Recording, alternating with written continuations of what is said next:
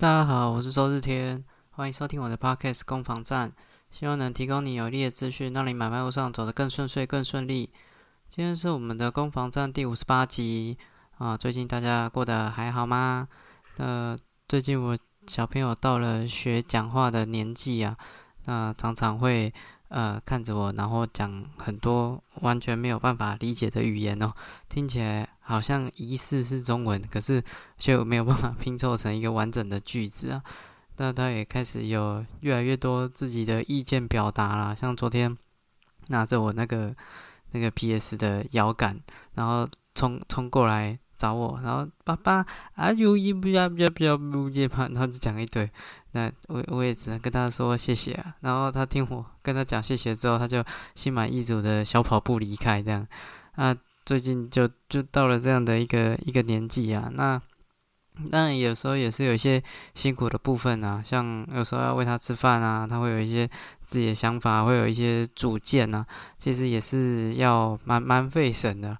那有些人会讲说，就是养小孩好像会牺牲很多，可是我我是觉得啦，其实很多事情有意义的事情哦，通常说真的不会不会太轻松哦，有意义的事情通常不会太轻松，这是我在。我之前在书上还是听听谁讲的一句话，我自己是觉得蛮受用的。所以如果你现在在做的事情很很辛苦，那那你可以想象它其实是很有意义的，它可能有意义的地方你没有察觉到而已啊。那所以我是觉得，如果再给我一次机会，我应该还是会走上生小孩的这个这条路了。哦，那我觉得是会蛮有收获的。这是最近的一些。琐碎的事情也跟大家分享一下日常，这样好。OK，那分享完日常，这个也开始我们今天的的节目哦。那嗯，这是这一次一样跟大家分享三则的不动产新闻。好，那呃，首先第一则是这个跟地震相关的了，不知道大家地震的时候在在做什么？好，我那时候正在上班。好，那觉得其实也蛮蛮可怕的，已经有想说，如果这是人生的最后一刻，是有没有需要跟跟谁说些什么或传一些什么讯息啊？那当然，因为这么大的的地震哦，其实呃也有很多的报道在讲说怎么去检视自己的房屋安不安全啊。好，所以有整理一些查到的资讯，那提供给大家可以检视一下你现在住的地方安不安全呢？好，那这是第一则，第二则则是这个。预计九月二十三号啊，央行这边啊会有一个升息的动作。那因为最近全世界在抗通膨啊，其实很多国家都选择升息。那升息到底会有多大的一个影响呢？那到底影响层面有多广？这个等一下我们也会讨论到啊。那第三则是这个预售屋的的新闻啊，因为最近其实从六大概从四月到六月到最近，其实都有预售屋的一些纠纷。那我这边有整理一些纠纷的发生的案例，那也提供给大家做参考。因为这一次是 D 卡的一个年轻女性哦，有在 D 卡上面 po 文，讲说她遇到了一些问题，那问问大家怎么办。啊，那这个待会也会也会跟大家分享，希望各位不要遇到，对吧？因为这些我觉得说真的，我都觉得蛮棘手的。OK，好，那就开始我们今天的节目哦。那首先这个地震相关的的部分啊，那。呃，其实有一些资讯就有整理出来说，地震那些受到比较严重危害的大楼有哪些特性？那它有整理出来哦。呃，它有包括以下大概几点。第一点就是，嗯，它是有骑楼的，或者是这个低楼层有被变更的大楼，就是像说它可能一二楼它是做商场。然后他把那个中间的墙都敲掉了，那个隔间墙、载重墙敲掉了，然后或者是这种有骑楼的的的大楼，它就会变成说，呃，下面的支撑力道是比较弱的。然后是那如果那个那个大楼楼高又很高的话，那其实就会有一种头重脚轻的状况产生啊，就成为一个软脚虾啊，地震的时候就会腿软，对吧？像那个之前的统帅饭店啊，或者是这个云门翠堤大楼，还有像台南的什么维冠大楼倒塌哦，这个九二一的东兴大楼博士的家都是有这种状况啊，那。都是这个上面是都都是载重的问题啊。它的低楼层有做一些下下面支撑的建物有做一些变更，支撑的楼层都有做一些变动，导致导致了这些状况。所以如果你挑大楼啊，有挑到那种一二楼，就就低楼层有做商场的，要要小心，嘿，要小心。OK，第第二种是讲到说这个六十三年以前有骑楼或或那个。低楼层有变更的这种透天或者是公寓，刚刚讲是大楼，现在讲是六十三年前的这个这个公寓跟透天。那因为为什么是六十三年前？因为那时候的这个地震水平的载重，它它有一个比例啊，哦，它有一个比例。那那时候好像才要求说，建物一般都以房屋重量的零点一倍作为地震的水平力。好，我这个我查到资讯，我也不懂它是表达什么。但是六十三年以后，这个数据从零点一倍修正成零点二三倍，到八十九年之后，啊，甚至其他地方调整到零点三三倍。也就是说，标准一直有经过一些修正啊。所以六十三年前的老房子，虽然它可能只是。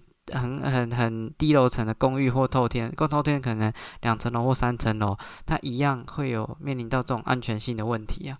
哦，所以这是讲到说第二种类型，六十三年前啊以前，然后有骑楼或一楼有去做一些变更的公寓或透天。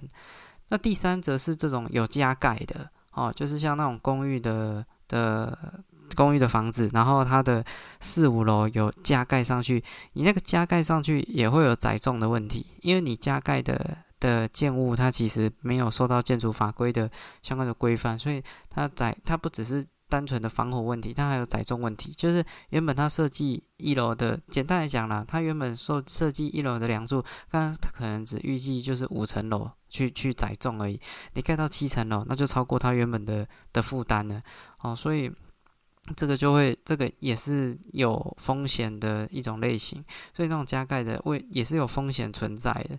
所以如果这三种啊，简单来讲，只要是低楼层载重出状况，你楼上越多变数啊，或楼下的结构越弱，这种都是呃，都都风险都会拉高了。所以这近年来的一些台湾的地震，大部分很多都是你只要。地基不稳，就直就会直接房屋就倒塌，或者是直接怎么一一楼变地下室啊，什么三楼变一楼啊，哦，所以这个在购物的时候可以特别留意一下。那当然，在购物的时候也可以查一些资讯，哦，像包括像断层带、土壤异化，那这些我觉得。呃，影响可能没有这么剧烈，可是也可以作为一个参考的方向啊。那你只要打台湾断层带，其实就能查到一些相关的资讯。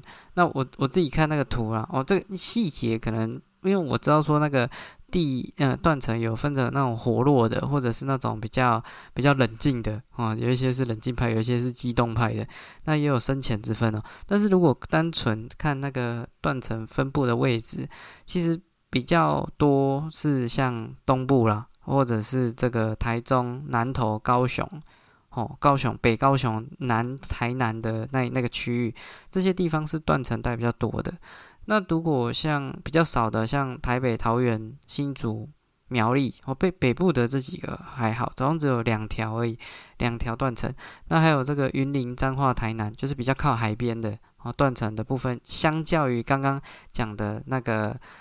台中、南投、高雄东部以外，它看起来断层数比较少了，哦，那只是细节，当然还是要看断层的类型，哦，那基本上房子就是希望做到哈，小震小的地震啊，哦，小震不裂，哦，不要裂开，哦，啊，中震能补，哦，可以去补强，啊，大震不倒，哦，这个如果能。建物有到这样子，其实就就还 OK 了，大概是这样的一个标准去去检视啊，而不是说今天有一些裂痕啊，就就很多问题。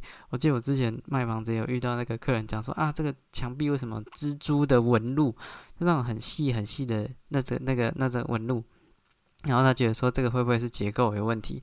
其实那个应该比较算是油漆或者是 混凝土的的问题，它它不是结构问题啊。如果如果真的担心是。结构的问题不是有裂痕就一定不安全，还要看裂在哪哦，裂在梁柱还是墙面，这些其实都会都有很多需要讨论的。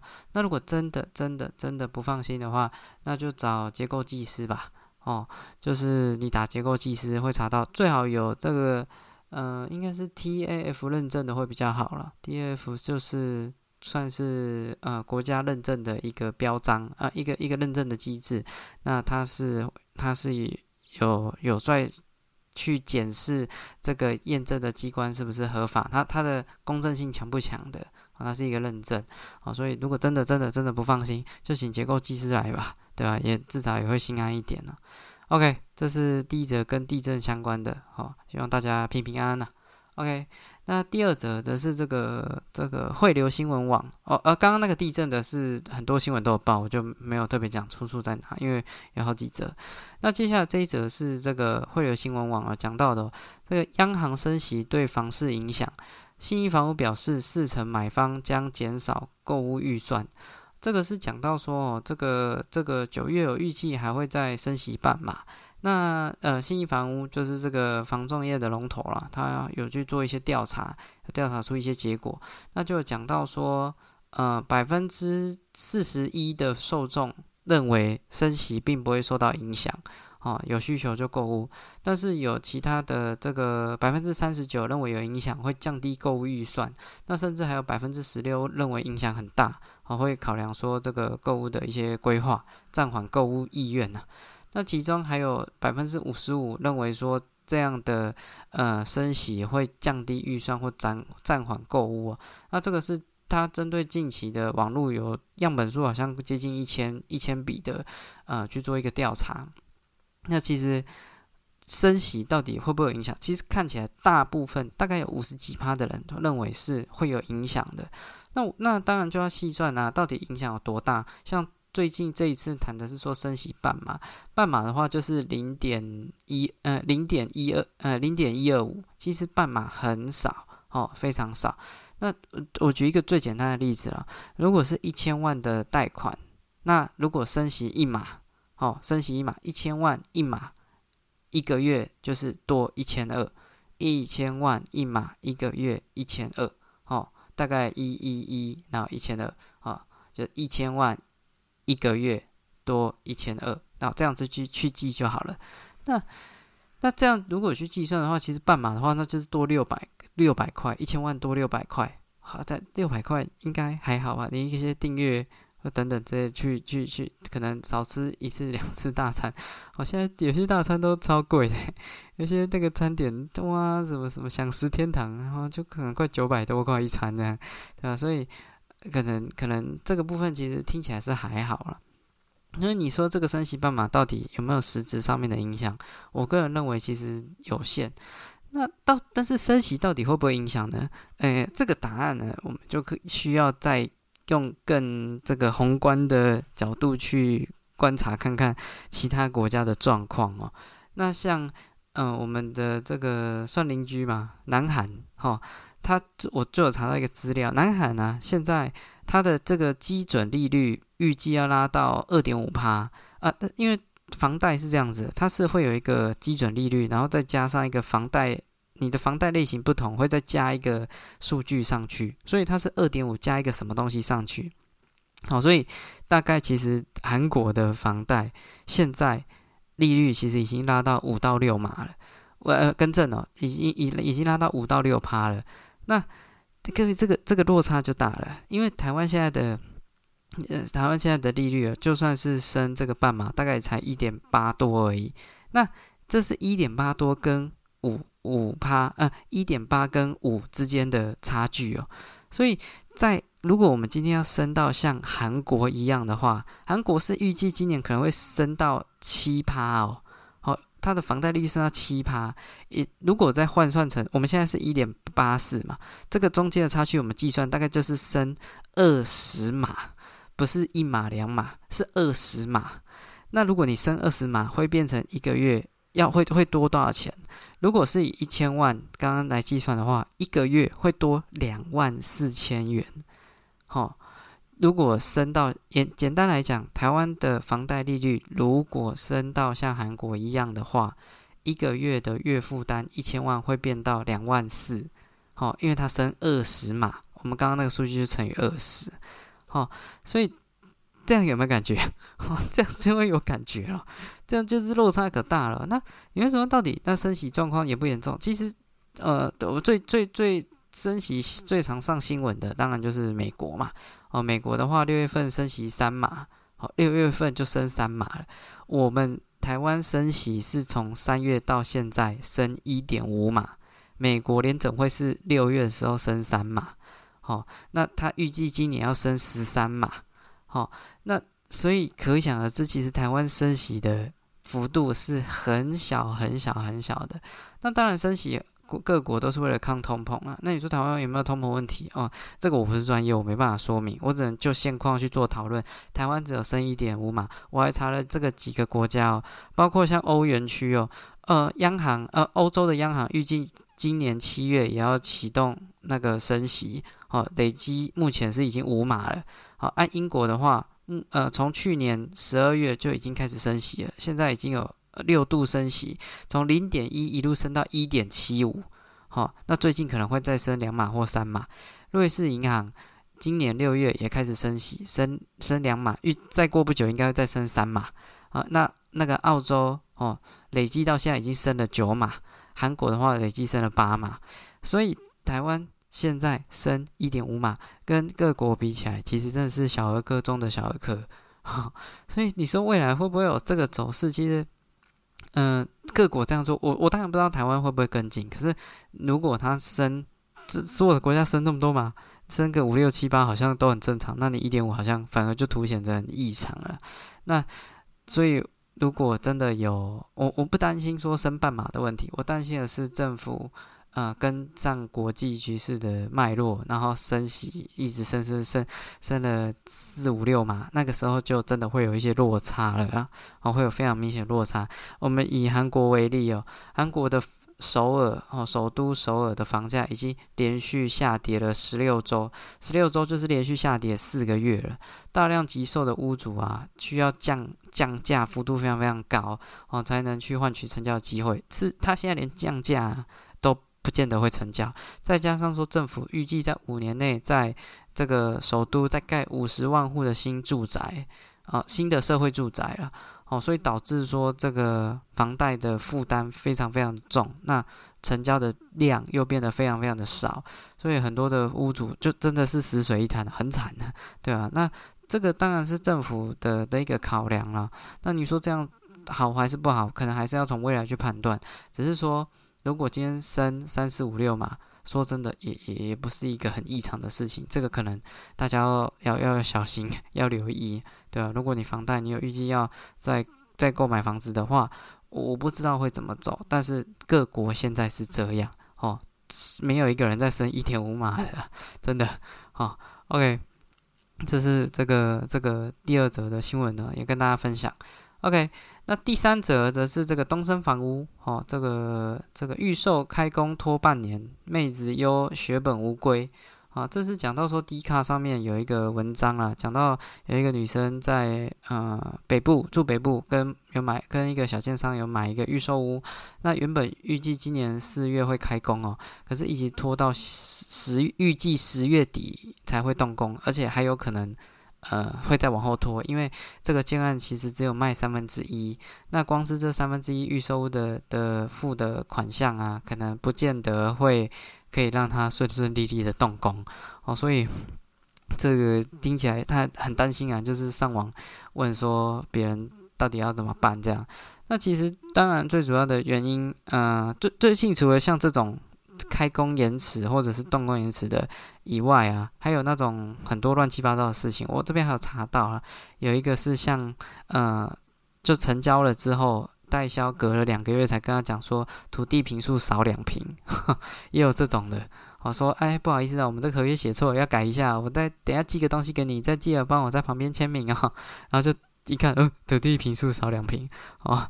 还有那种建商倒闭的也有哦，北部。南部也有啊，当然这些都还没有很明显，可是其实就是就加减已经都会有了。那最主要当然最大的原因，我相信也都多多少少会听到了，说就是这个成本提升啊。这个成本提升是什么概念？就是说，因为台湾从事营造的人，他可能数量就是这样，好，可是台湾现在因为种种关系，很多人都在营，都都需要这些营造厂的协助啊。像最常提到的就是台积电在南部的设厂啊。那他他，我还查到说有一个建商就 argue 了，就讲说，呃，这个工地一天从三千加到五千，还是叫不到工人。可是台积电哦，一天可以给一万啊，我就做不到啊，对吧？所以建商他他这表达是说他根本就抢不到人。那他如果要抢到人，那他可能就会直接赔本。那还有像那个原物料。哦，就是在盖房子的一些原物料，它有那种就是价格也直接给你反弹哦，都不是照着合约走，对，因为就是供需问题啊，现在需求超强啊，供给很弱，就产生这种状况，那就有中小建商啊会开始卖地啊，然后等等的。那如果是今天地点好的啊建案，那大的建商、中大型的建商认为后面还有经营的可能性，那他就会去会去接嘛。可是有一些是呃接了也是负债哦，根本没有办法把它盖完，那就就就不会有人就嗯不敢去接了。好像我之前有看到那个好像新店还是还是中永和那边就一个建案啊，就是嗯好像四年前五年前那卖一瓶四十几万。他现在可能那个那个都是亏钱的，四十万根本做不起来，对吧？然后就就没有人要去接，然后没有人要去接呢，那那个贷款的呃放那个放款的银行是新展，那新展为了保全他的债权呐，哦，他就只好他他就不不会想再继续发包了嘛，他就想说赶快把它卖掉，把这个土地给卖掉，然后能拿回来算多少？那这时候就会有人就惨了，就是之前有买这些。建案的这些消费者，对吧？那他他的，因为他毕竟是排在啊银行的后面，所以银行怎么做是不需要去过问他们的，对吧？因为在在这个债务的这个清偿，它是有它是有顺序的，排在前面的人会先拿到钱啊，后面的人就只能吃土了，对吧？那其实都有很多这种这种奇奇怪怪的事情，陆陆续续在发生呢，对啊，那再加上说政府其实。呃，为了说抑抑制房价也好了，或者是降低风险也好，它其实针对这个这个土地的融资，它的放款其实是有限缩的，啊，它有去做一些管控啊。这个建建筑融资的贷款利率是十三点三趴，这个是已经有降下来的，十三点三趴。因为我们房贷利率是一点八趴，一点七、一点八，哦，这是所以你可以知道那个那个利息其实呃，跟着呢，那个利率其实也是蛮重的，对吧？那缺工、缺料、缺人，哦，这些等等的都造成。啊，当然还有一些法规上面的修正啊，像之前一直谈到这个平均地权条例，要把预售物禁止转让等等之类的，其实都让建商很多不确定性变高啊。那当然有人会反映说，可是现在看起来房价也没有降啊。对啊，因为降了就是亏更大而已啊。